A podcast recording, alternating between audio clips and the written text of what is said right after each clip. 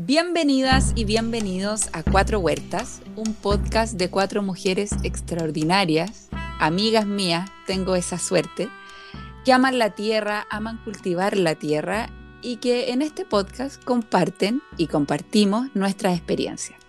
Hoy día vamos a hablar de un tema muy importante que es cómo abonamos nuestras plantas una vez o desde el principio empezamos a cultivarlas. Entonces le doy la bienvenida a mis queridas. Hola, ¿cómo están? Hola, hola, hola, ¿cómo están? Hola, Coca.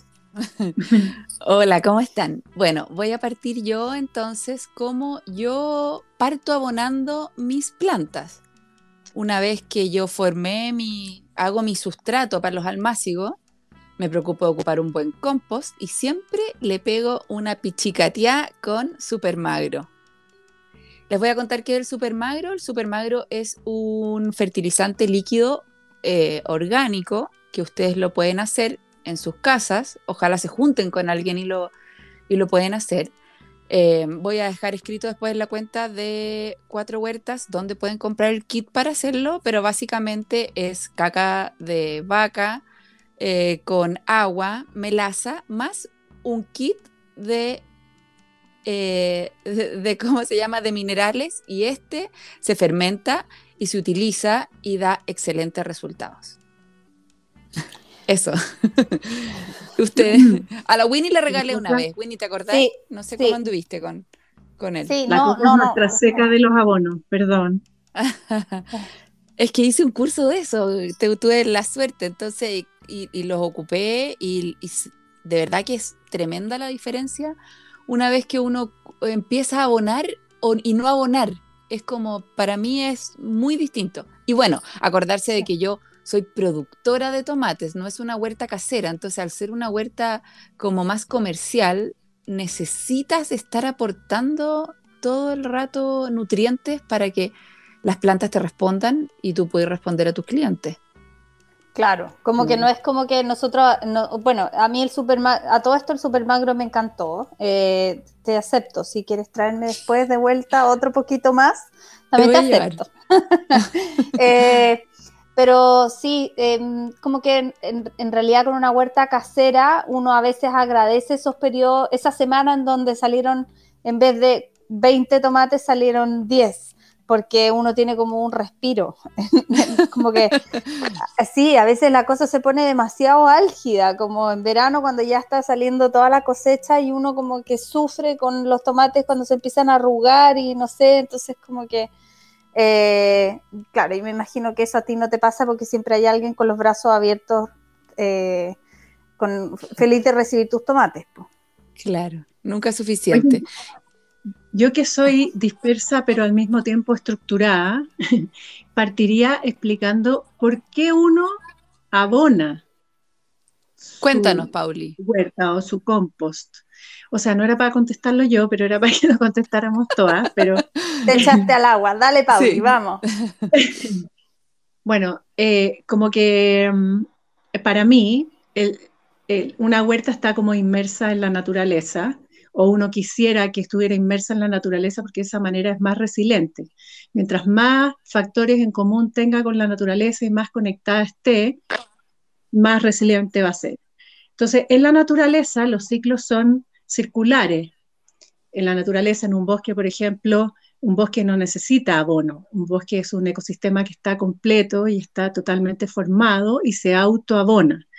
Y para mí, eso sería el ideal de mi huerta como las plantas son, bueno, ya me voy a meter en otro tema, pero en el fondo lo que uno hace, eh, lo que yo hago en mi huerta, que es un sistema que no está formado, que es imperfecto, que no está totalmente inmerso en la naturaleza, que está un poco forzado, que las plantas son cultivares, dependen de, nosotros, eh, a la huerta le estamos todo el rato sacando nutrientes.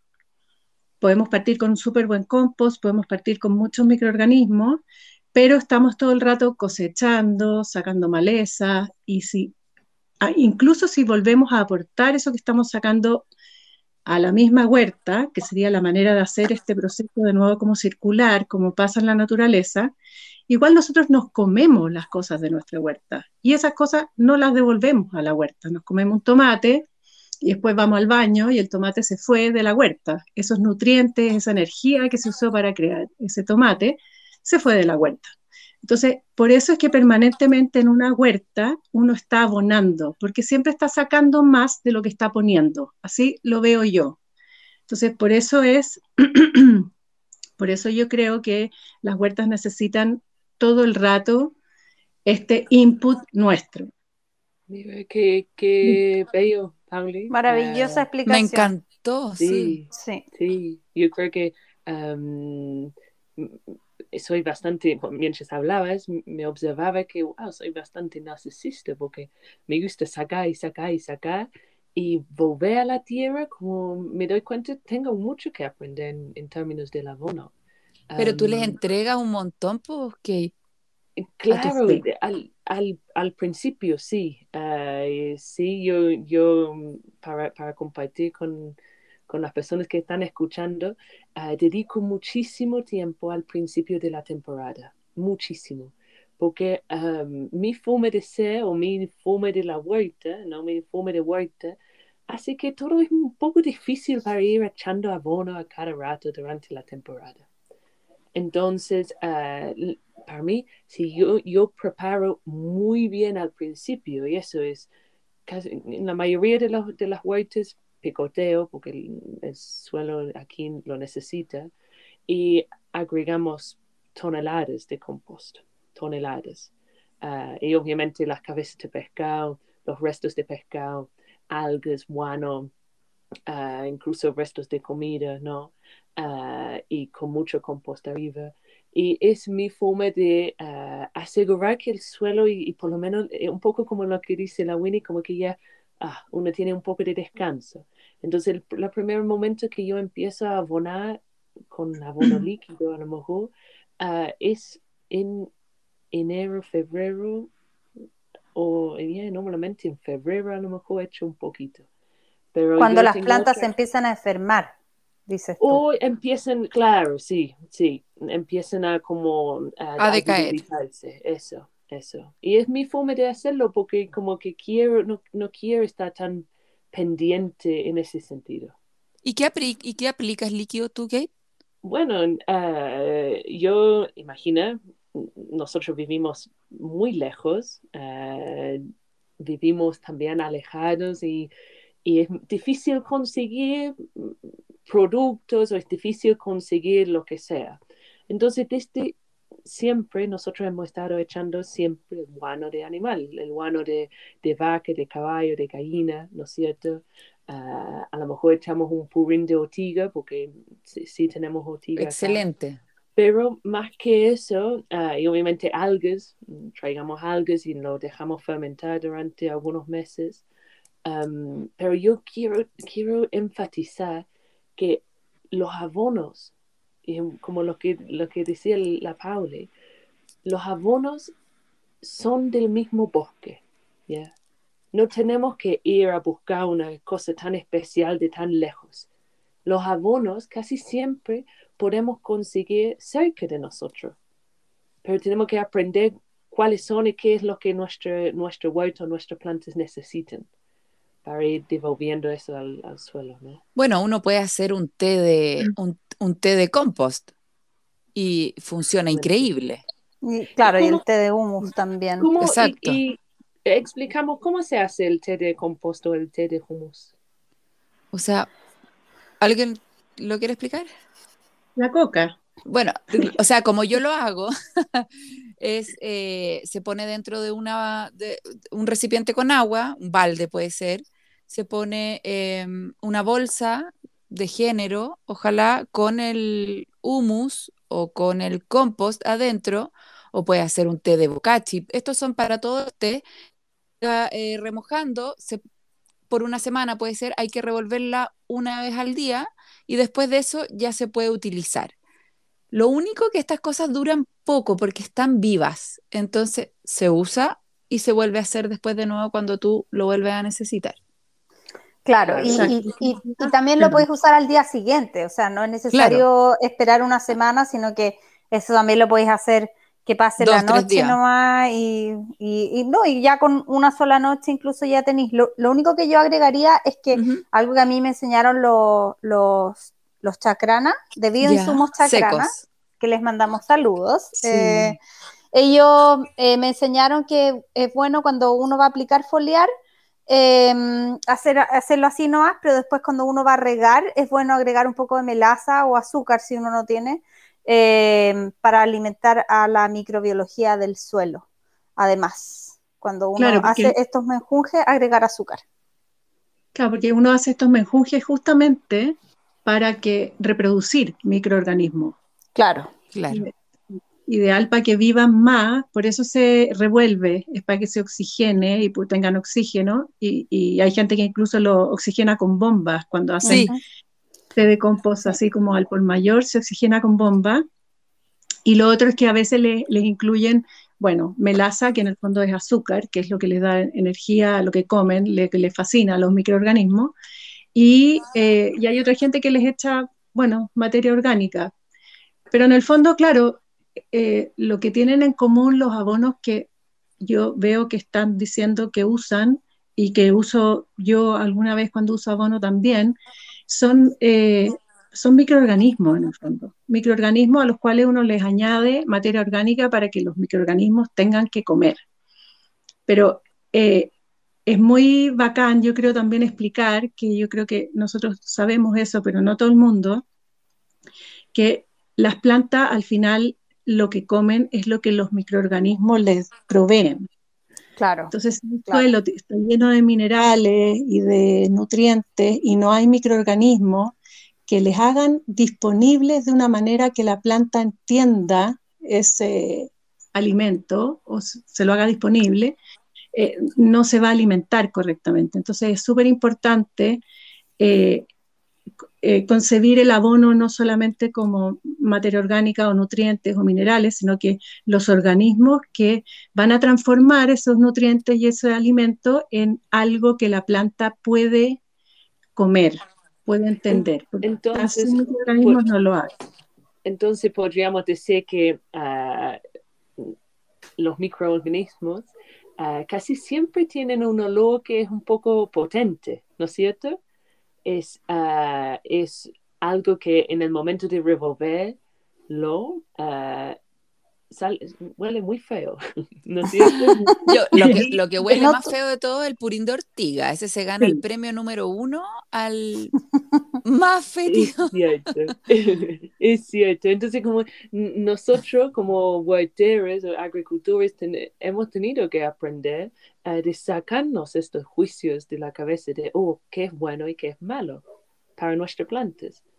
Que en realidad algo que huele mal para nosotros es espectacular para las plantas. Claro, es que hay, lo que pasa es que los fermentos en general, o sea, incluso con el chucrut, que es delicioso, tampoco huele bien. Entonces, eh, los fermentos en general huelen fuerte y, y claro, es algo que es un prejuicio que uno se tiene que ir sacando. A mí, por ejemplo, los fermentos me encantan. Em, me encantan dentro de la casa, como para nosotros. Y, y, claro, cuando uno piensa en abonos para las plantas fermentados, para mí es como que yo de verdad me pongo mi capa de científico loco imaginaria, con, como, porque de verdad lo disfruto muchísimo. Ahora, por ejemplo, último he estado probando con el con algunas técnicas coreanas que las encuentro muy interesantes, eh, que de lo que sé muy poquito, la verdad, pero es, es, es algo que se llama Korean Natural Farming y, y hacen un, una, hay un abono de ortiga que se hace sin, no, no es un purín de ortiga, no fermenta así como, como lo conocemos nosotros en general, se hace con azúcar y no huele tan mal. Y, y, de verdad me ha fascinado, como que lo encuentro alucinante, como cambiar el, la forma de fermentar, eh, hacerlo con azúcar ha sido un cambio para mí, por lo menos, en la huerta. Lo he estado usando harto. Tú me regalaste, hoy día voy a, voy a aplicar. Sí, tenéis que hacer... Eh, eso, aplican algunas y en otras no, para que probéis. ¿Para hacer prueba? Sí. pero qué pena, y las que no les tocó. Eh, a mí me pasa lo mismo, pero, pero por favor ponte la bata de científico imaginaria, Coca, por favor. Ese reporte sería súper bueno, además, el del científico imaginario, de que nos digan realmente si hizo una diferencia o no. Eh, a mí me encanta esa data. Yo lo probé con tus algodones, Pauli, eh, con los que me regalaste. Eh, dos, bueno, no, no, el, no, el, más grande, tenía dos algodones que, que eran semillas tuyas. Y em, los algodones los tenía hace rato en el invernadero y estaban bien feos los dos. Y a los dos les empecé a aplicar un montón de cariño, pero no en la forma de abono, sino que eh, a uno como que, lo, o sea, los puse en dos lugares completamente distintos, los empecé a regar más, eh, me empecé a preocupar más de ellos, como que en realidad cuando uno ya le pone ojo a las plantas, pero solo a uno, una vez a la semana le puse este abono de ortiga que se llama Fermented Plant Juice, ¿ya? Y se puede hacer con ortiga, con consuelda, con lo que sea. Em, y solo a uno le empecé a poner y la verdad es que los dos se pusieron bien bonitos porque obviamente con cuidado se pusieron los dos muy lindos, pero a uno lo atacaron los pulgones y a otro eh, en realidad como que también lo quisieron atacar, pero en realidad no, se, como que se le cayeron, se le fueron, yo no hice nada por sacárselos tampoco. Adivinen cuál, eh, cuál fue cuál. Oye, pero qué bacán. Sí. sí. Sí, fue muy bacán verlo, como que todo muy, muy entretenido de, de, bueno, yo soy muy burra también porque no grabé todo esto, pero, pero fue muy entretenido de ver. Obviamente el que estaba, al que le había puesto fermented plant juice fue al que los pulgones como que dejaron, dejaron solito, como que finalmente se aburrieron. Hoy voy a, voy a leer más para ver de qué más plantas se puede hacer, porque yo no tengo consuelda y ortiga ya pasó la época, De la que tú tengas las que usan em, la Winnie, ¿te quedaste callada, Winnie, o te interrumpí? Bueno, yo, las plantas que usan generalmente los, em, como la comunidad biodinámica, que son plantas que son como generalmente mineralizadoras, son súper útiles para todo este tipo de compuestos. Y bueno, está la consuelda, la manzanilla, em, la ortiga, eh, las que tienen sílice, como los eh, equisetos y ese tipo de planta. ¿Me estoy escuchando o no? Sí, perfecto, estoy tomando hasta apunte. Ah, eh, como plantas de raíz profunda que pueden extraer como minerales desde más a mayor profundidad, pero, o sea, yo creo que cualquier planta que uno le ponga es un aporte. El diente de león sirve mucho también. Sí, ese le dijiste tú, de eso tengo. Sí. Creo que em, eso es un buen punto, Pauli, como cualquier planta eh, sirve. Porque yo imagino, nosotros no tuvimos ortiga, no tenemos consuelo, no, tenemos, no tuvimos manzanilla, acá vivimos en el semidesierto, no existen estas plantas, ¿me entiendes? Pero al mismo tiempo sí existen otros y existe, si uno puede devolver y empezar a, crear un suelo que es más uh, viva, el suelo empieza a demostrar y empieza a crecer otros alimentos que tú puedes utilizar como abono. Ah, y creo que es importante, sí, es importante como que, bueno, obviamente si vives en un lugar donde sí puedes ir a recoger ortigas, sí puedes ir a recoger fantástico. Si no, seguramente tu suelo y tu, tu entorno ah, te va a hablar. o sea, de hecho, todas esas plantas que estamos diciendo son todas exóticas, no hay ni una nativa. Yo creo que eh, em, todo este, como lo que uno ve en los antropósofos, o sea, perdón, en los biodinámicos, o, o, en estos purines que uno hace, es todo muy eh, artificial para nosotros, viene de otro lado y es porque falta estudio en nuestras plantas, no es porque nosotros no tengamos plantas mineralizadoras ni haya plantas que tengan raíz como profunda, sino que solamente no hay educación. yo creo que, perdón, eh, yo, creo que yo creo que cualquier planta pionera, es decir, cualquier maleza que sea persistente, en, no solo, o sea, no, no yéndome como a nativa o exótica, porque, eh, porque claro, sí, falta estudio, pero además también porque yo creo que es, es, eh, es muy importante lo que decía la Kate eh, de observar, porque finalmente cualquier planta pionera o cualquier planta muy persistente dentro del lugar va a tener raíces lo suficientemente fuertes como para poder crecer en ese lugar. O sea, son plantas que no tienen agua, que, que, no sé, crecen de todas partes, que además eh, son súper resistentes a que las pisen, a que, a que las corten, se reproducen como locas. Entonces yo creo que cualquiera que tenga esas características debería servir dentro de por lo menos los purines o, estos biopreparados. Correhuela, o sea, yo tengo una cantidad de correhuela que voy a hacer la prueba entonces. que además uno puede usar, se supone, eh, como en versiones homeopáticas, o sea, uno puede hacer un extracto de correhuela y usarlo para prevenir correhuela. Claro. Que es muy bacana. Claro.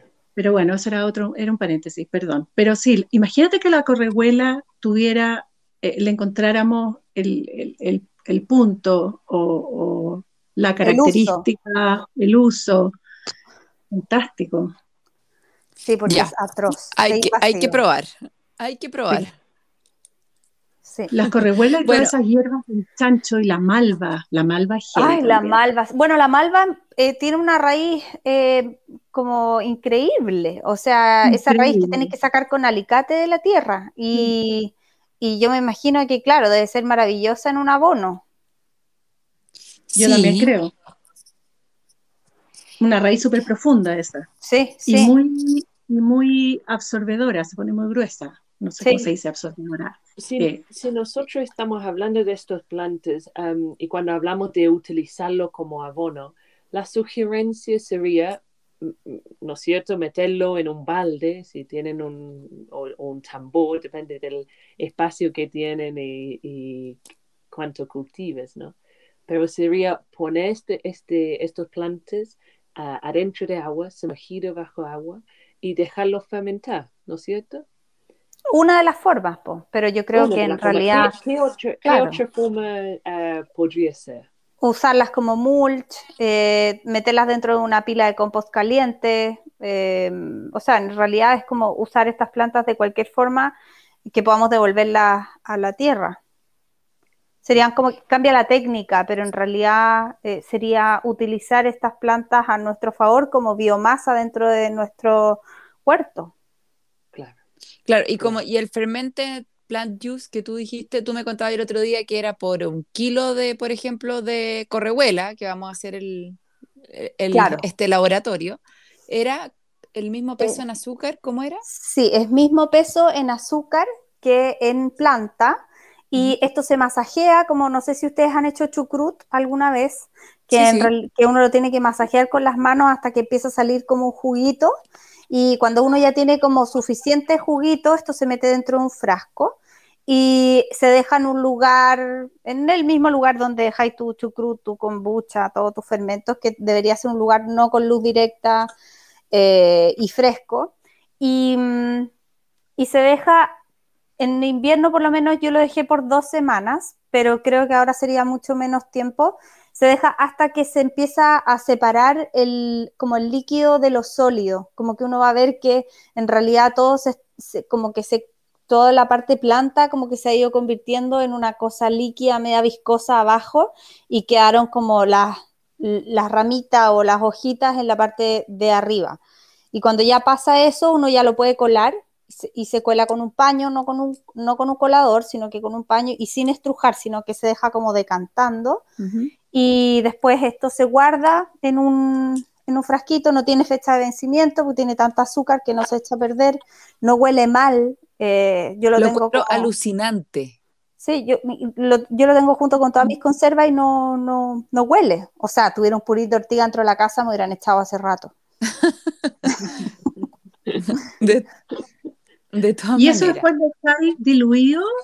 Sí, eh, son 2 ml por, eh, creo que eran, dos, eh, no sé si eran 2 ml en, en 4 litros de agua o en, se lo mandé a la coca el otro día. Do- me, lo dijiste, me dijiste que era 2 ml por litro. Sí, 2 ml por litro creo que Es súper sí. concentrado. Sí, muy, muy, muy. Ahí estamos hablando, tocamos un tema importante, ¿no? Eh, que probablemente ha sucedido con, con muchas otras personas, eh, donde hemos echado demasiado abono o demasiado po- el, el- el líquido o, o el fermento, el abono que nosotros estamos echando en nuestras plantas, en realidad es demasiado potente para las plantas eh, y lamentablemente tiene, tiene consecuencias graves donde nuestras plantas se queman, ¿no? Sí, ¿Les han pasado? sí, totalmente, me ha pasado. Eh, yo creo que No, no siempre me es importante probar. Hacer una prueba, no echarle a toda la huerta de lo que uno haga. Porque eso es muy, muy, muy importante. Y eso como hacer como un día y después esperar algunos días para ver las consecuencias. Y ahí tocamos, o por lo menos en mi caso, me choca mucho con mi impaciencia. Sí. Donde quiero, y porque me- mi cabeza se, se va de un lado al otro y, y a veces si no lo hago todo en, si no hago todo en un momento, siento que lo- me voy a olvidar. Entonces, ese, ese- esa técnica de, de hacerlo un día y ver las consecuencias ah, me ha costado mucho, pero sé que es tan importante porque una vez yo pedí casi como un hilera completa de tomates porque aboné con una, una cosa que no era apropiada. No Uy, me ¿Con qué muero. abonaste? Imagina, ah, estuvimos tratando de solucionar un tema de... am, ¿Qué tenía ese año? Yeah, parece que... No me acuerdo, pero echamos eh, un poco de cal, imagina. Un Oh, poco de cal. Sí, sí, porque tenía que solucionarlo rápido, rápido.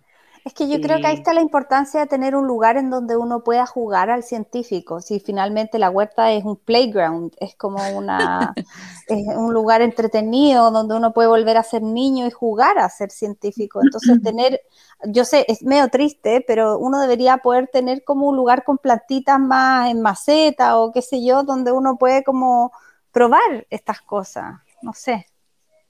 To- Total y absolutamente. Es, ah, es como nosotros como aprendices de la tierra, no aprendemos cuando otra persona nos cuenta. No sé Completamente. yo por lo menos, no, yo, yo soy demasiado porfiada en ese sentido. Sí. Tengo Mi mamá- que- Perdón, quiero decir, mi mamá tiene un dicho muy bueno, nadie hace experiencia en cabeza ajena.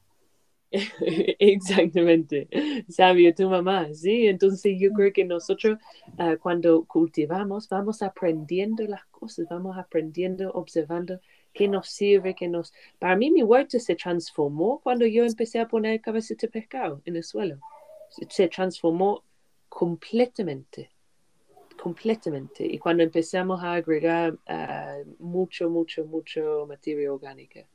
ah, la- las diferencias eran tremendas. Y yo creo que en algún momento, ah, cuando empiezo a experimentar más con abonos líquidos, en el, en el principio, a lo mejor, en el principio de la temporada, también voy a ver los, los cambios.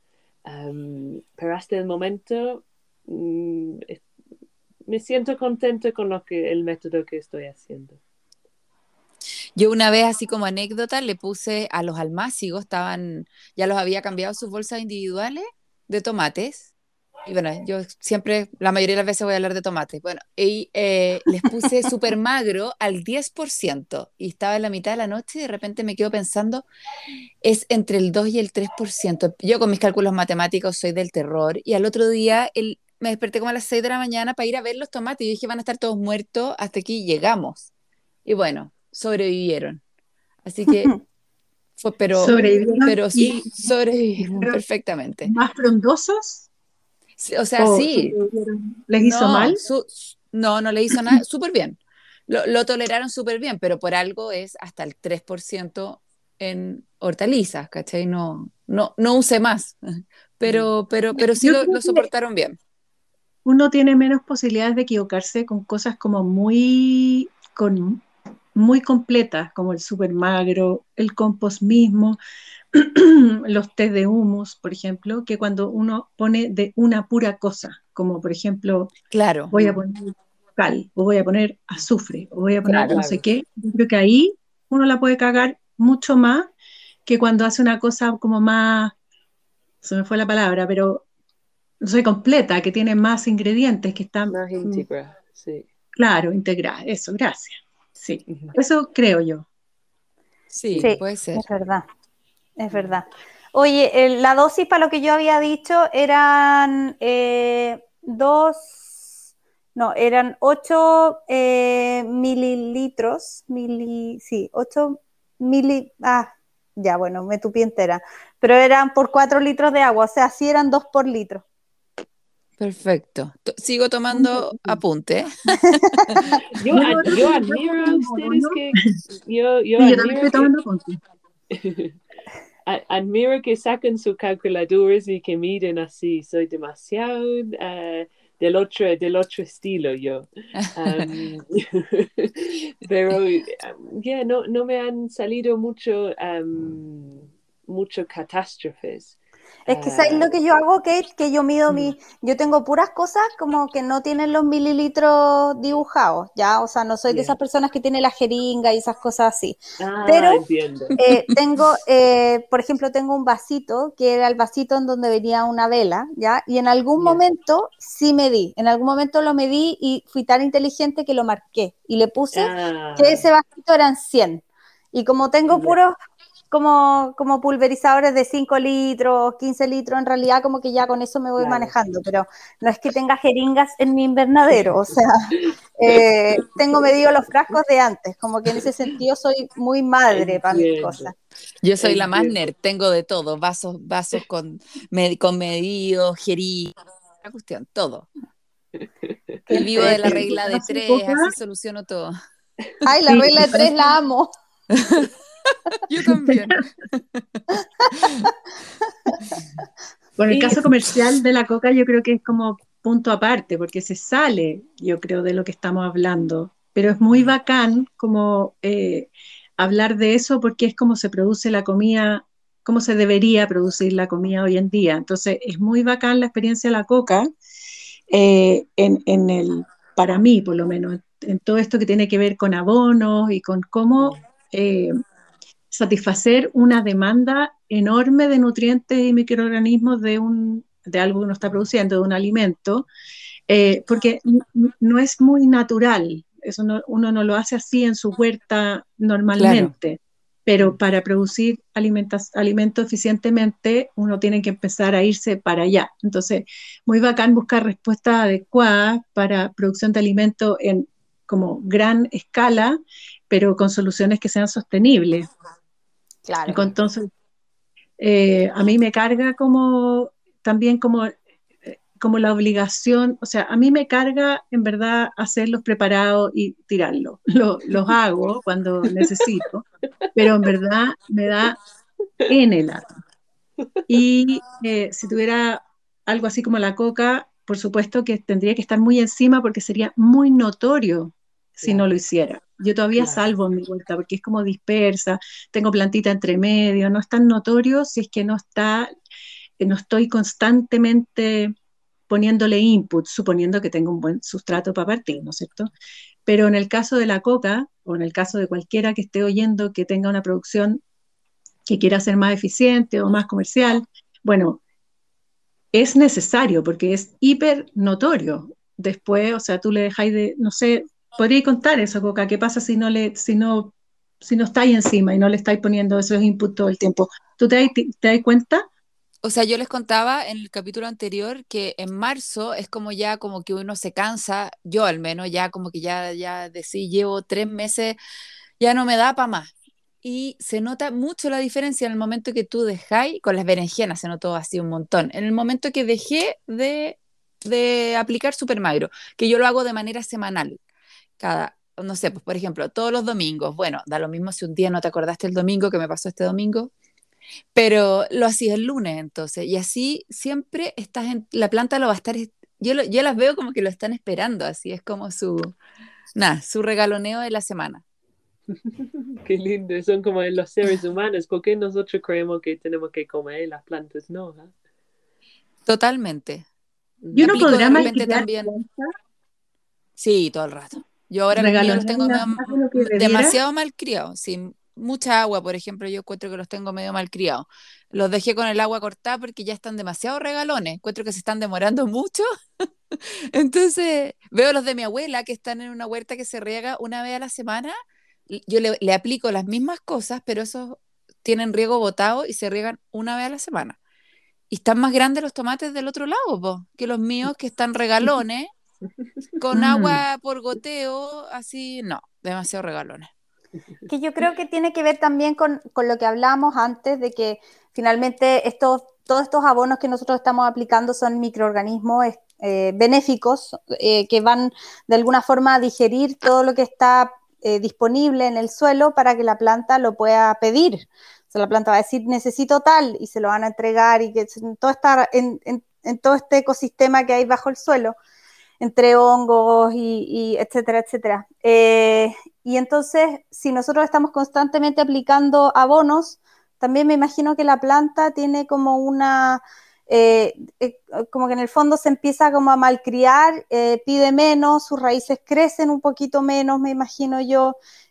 No sé, siento que las plantas cuando están pasando sed o cuando necesitan como, cuando les damos una sequita, así como de algunos días, la planta como que se esfuerza un poco más en llegar Sí. más lejos Entonces, y eso es- hace que crezca, ¿cachai? Claro, Sí. es, es como los, los niños, ¿no? Es como que nosotros en sí necesitamos poner límites a, a, a los niños, a, a educarlos, que hay ciertas cosas que sí podemos hacer y ciertas cosas no, para que ellos también crezcan. Claro, los niños, es bueno que se, los niños tienen que aburrirse, porque del aburrimiento sale la imaginación y sale, y sale esa, esa capacidad que tienen de, de lidiar con las distintas situaciones de la vida. Entonces me imagino yo también que las plantas necesitan eso, como... que, que Sí. ellos, que ellos mismos pueden buscar soluciones y no están esperando que sus papás solucionen todos. ¿No? Claro. Como que ellos mismos son capaces de hacerlo. Sí, sí, bueno, yo siempre, comp- yo siempre estoy hablando de las plantas como guaguas, niños y, y todo, como que por lo mismo, porque yo siento que, que se parece mucho la forma de criar un huerto a, a- a criar niños, Eh, bueno, con sus diferencias, obviamente, pero son, son más baratas las plantas, pero, Sí, obvio. pero, pero sí, se parece harto. Y, yo creo que ese es también el problema de la agricultura tradicional, que en el fondo cuando aplican fertilizantes tipo, oye, esto le vamos a echar un poco más de nitrógeno para que crezca más eh, la hoja, o, o más fósforo, más potasio, como que le echan las cosas por separado, finalmente eh, esa planta no tiene una relación con los microorganismos del suelo, no se conocen, no hicieron barrio, eh, no, no hay una ayuda allá debajo en el suelo porque, eh, porque todo lo que la planta necesita se lo estamos dando nosotros. Entonces, esa relación nosotros la cortamos. Claro, y en Eh, esos suelos generalmente no hay microorganismos.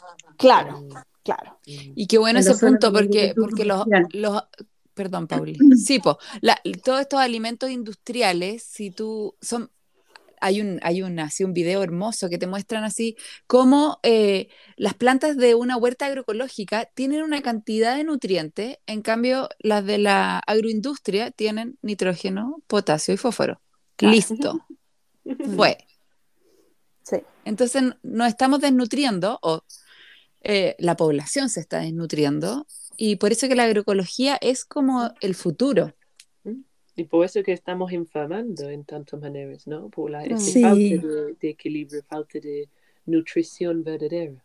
Sí, y es tan heavy como esto se puede aplicar como a, como a todo. No sé si se han fijado como los suburbios nuevos que en el fondo tienen como, como una, no sé, como que no hay un barrio en donde hay como eh, la señora que arregla los zapatos, eh, la que hace la basta, el que arregla las bicis, eh, la confitería, la verdulería.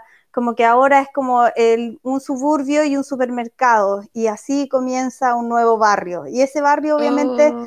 no, no, tiene, no hay contacto entre vecinos, como que no sé, siento que No tiene vida. no tiene vida, estamos construyendo sociedad de la misma manera en que estamos eh, eh, eh, generando alimentos.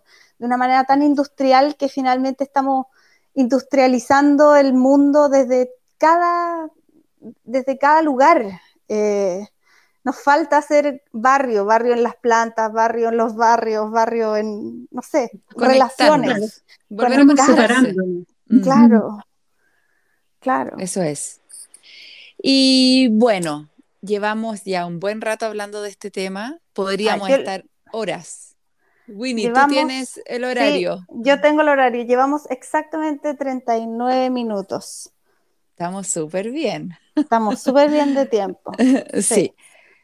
Así que alguien yo quiere... Podría cerrar con, yo podría cerrar con mi sueño, la fantasía que tengo acerca de los abonos y la huerta, es crear una huerta tan natural, tan integrada a la naturaleza, que no sea necesario abonar.